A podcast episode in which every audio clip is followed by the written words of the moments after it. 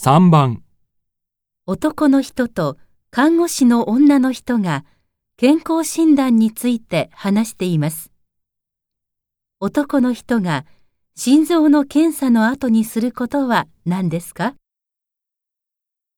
あの、すみません。健康診断に来たんですが。はい。では簡単にご説明しますね。まずはじめに血液検査を受けてください。そちらに椅子がありますから、おかけになってお待ちください。血液検査の後は心臓の検査を行います。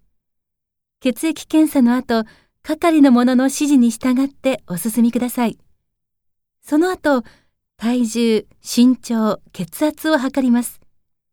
それで胸のレントゲンを取って今日の検査は終了です。あの、ボタンのついた服を着てきてしまったんですが、このままで大丈夫ですか？あ、そうですか。では、こちらの服に着替えてください。レントゲンを取る前に着替えればいいですか？